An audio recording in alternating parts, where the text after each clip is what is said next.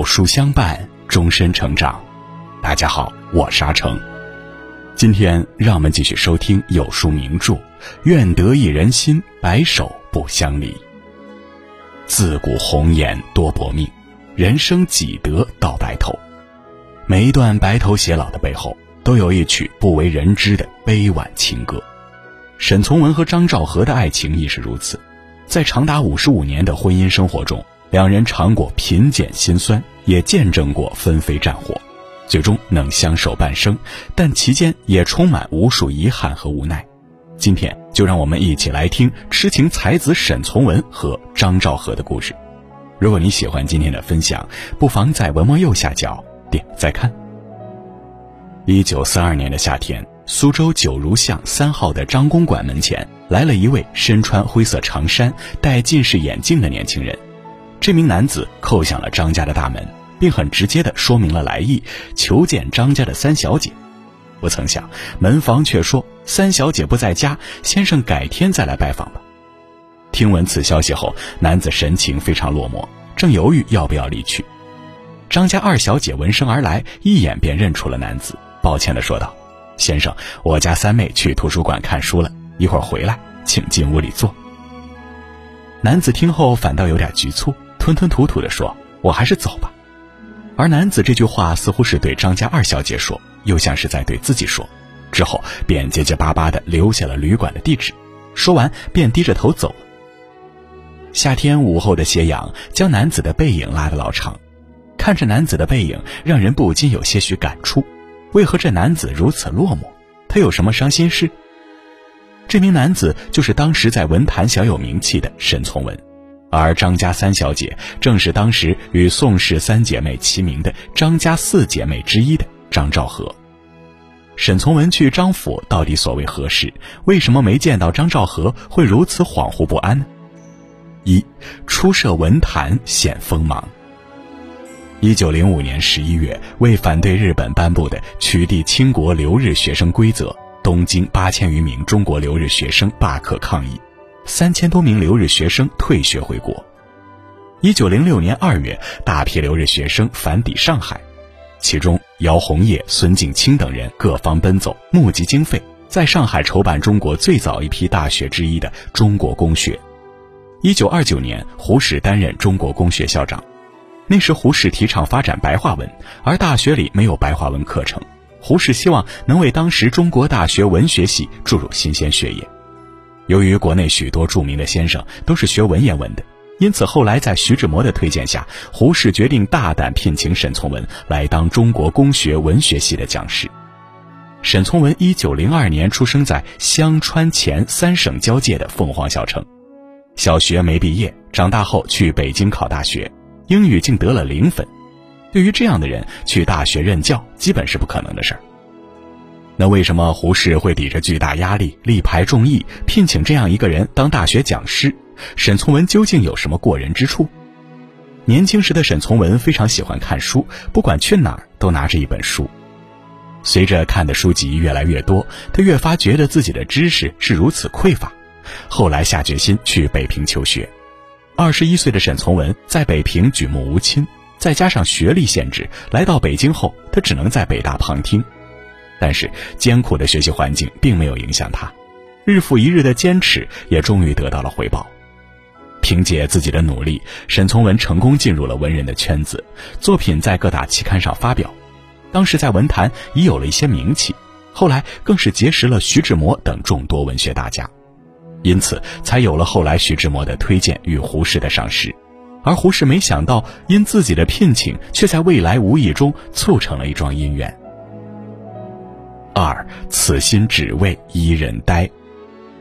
沈从文和张兆和的第一次见面，有说是在校长胡适的办公室，另有说法是在课堂。但不管怎样，沈从文对张兆和是一见钟情，那一眼便认定此生就是这个女孩了。那一年他在中国公学任教，不过二十六岁而已。第一次讲课，再加上因是选修课，沈从文以为不会有太多学生。结果没想到，很多学生慕名而来，整个教室座无虚席。大概很多人都想见识一下传说中的文学才子长什么样。看到满屋子的学生，沈从文紧张了，精心准备的授课内容一时间什么都想不起来，他就呆呆地站在讲台上，站了足足有十分钟。一时尴尬的气氛弥漫整个教室，同学们也不禁替沈从文捏了把冷汗。而在这其中，有一位女学生看见沈从文如此紧张，便也低下头去，不再看他。这位女学生就是张兆和。十分钟过去后，沈从文开口说话了：“你们来了这么多人，我要哭了。”第一堂课，沈从文的表现让张兆和觉得，这位老师不过是只会写写白话文小说的年轻人而已。初次见面，沈从文给张兆和留下了不是很好的印象。但随着后来沈从文的课在学生中逐渐受欢迎起来，张兆和旁听的次数也多了，他开始对这位老师有所改观，甚至多了些许尊敬。而沈从文对这位女学生也愈发关注。为了表达自己对她的爱慕，不善言辞的沈从文拿起笔给张兆和写下了第一封情书。表白的话语应该是世间最幸福的语言了，只要两个人真心相爱，一句最简单的“我喜欢你”。便胜过世间无数语言。沈从文的第一封情书只有十一个字：“我不知怎么忽然爱上了你。”这句话出自一位老师之口，未免太过冒昧。放之当下，一位男老师给自己的女学生表白，尚不能被大多数人接受。但那时候的沈从文无法让自己思考那么多，他只知道他要让她知道自己喜欢他。或许这就是一个文人的浪漫吧。不需要那么多的规则与约束，只需当心爱的人或物出现时，便果断去握住。这份情书发出后，久久没得到回复，但第一次的受挫没有打击到沈从文，他开始发起猛烈的进攻，频繁地给张兆和写情书。从一九二九年十二月开始，短短的半年时间，沈从文竟然和张兆和写了几百封情书。有时候情到浓时，沈从文竟在一天之内给他寄去好几封情书。莫生我的气，许我在梦里用嘴吻你的脚。我的自卑处是觉得如一个奴隶蹲到地下，用嘴接近你的脚，也近于十分亵渎了你的。平淡的语句间，却透露出一位男子对女子浓烈到无法稀释的爱，甚至愿意成为她的奴隶。这情书一写就写了三年，这三年里，一个在追，一个在躲，一个痛苦，一个惶恐。对于沈从文的求爱，张兆和从一开始的惶恐到后来的逃避，变成了有些许厌恶。所以这几年，对于沈从文的来信，他从没有回过，希望他能知难而退。三，知君用情终有时。一九三零年五月，胡适辞去了校长一职。胡适的离开让沈从文无法在中国公学继续任教，在离开中国公学之前，沈从文希望自己对张兆和的追求能有一个结果。在七月的时候，沈从文痛苦到了极点，他给张兆和写信说：“如果你不接受我的追求，我只有两条路可以走。”当时张兆和误解了沈从文，害怕他会自杀，于是带着信去拜访胡适，希望他能劝说一下。结果没想到胡适却说。他没有结婚，追求你是正当的事，而且你们俩也没差几岁，你同不同意有你的自由。如果你有顾虑，我和你父亲是老朋友，要不要我同他说说？当时沈从文和张兆和相差八岁，胡适本想促成一桩姻缘，继续劝他说：“他顽固的爱你。”没想到张兆和不客气的回答道：“我顽固的不爱他。”说完后，生气的拿着信走了。和胡适这次见面后，沈从文依旧没有放弃。后来有一天，更是写了一封六页长的信给张兆和。也正是这封长信，深深的影响了张兆和，让他的内心开始动摇。他当天在日记中写道：“看了他的信，不管他的热情是真挚的，还是用文字装点的，我总像是我自己做错一件什么事儿，因而陷他人于不幸的难过。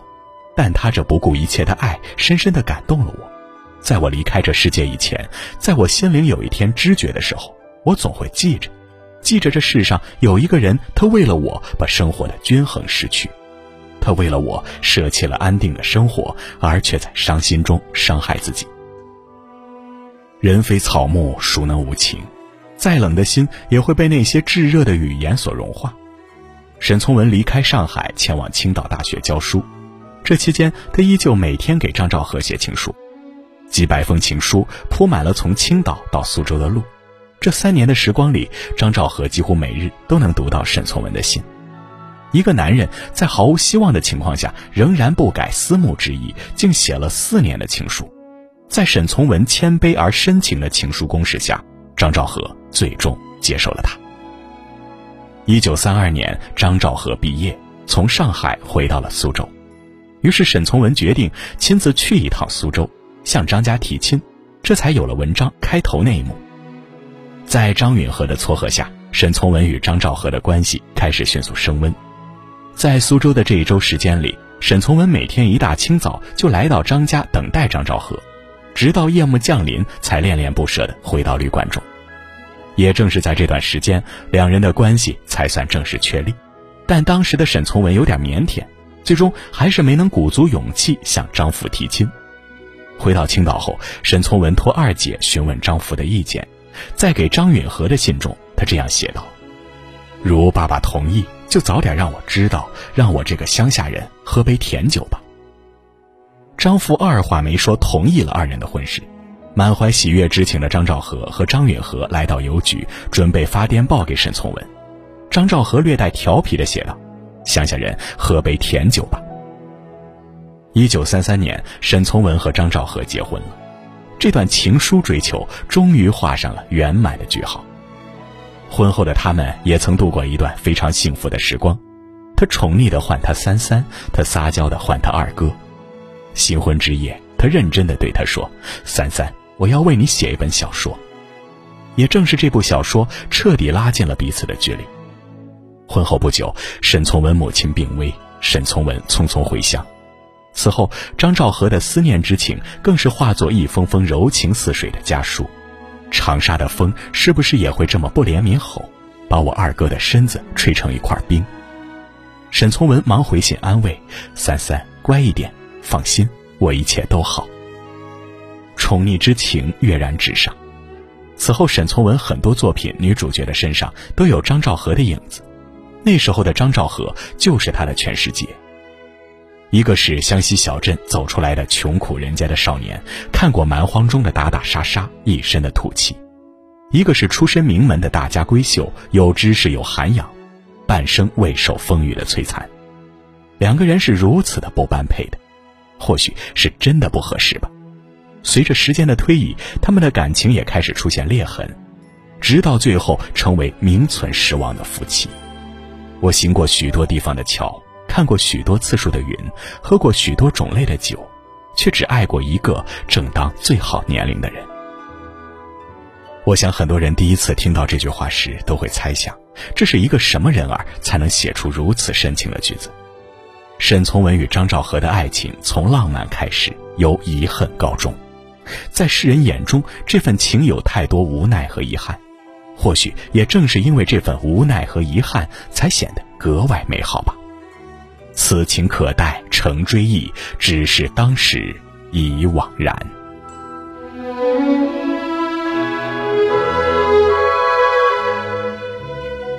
好了，今天的文章就跟大家分享到这里。喜欢名著栏目，记得在文末点亮再看。我们会更有动力给大家带来优质内容。另外，长按扫描文末二维码，在有书公众号菜单免费领取五十二本好书，每天有主播读给你听哦。或者下载有书 APP，海量必读好书免费畅听，还会空降大咖免费直播，更多精彩内容等您随心挑选。愿得一人心，白首不相离系列正在连载中，明天我们一起来听胡适和江冬秀的故事。我是阿成。我在山东烟台向您问好。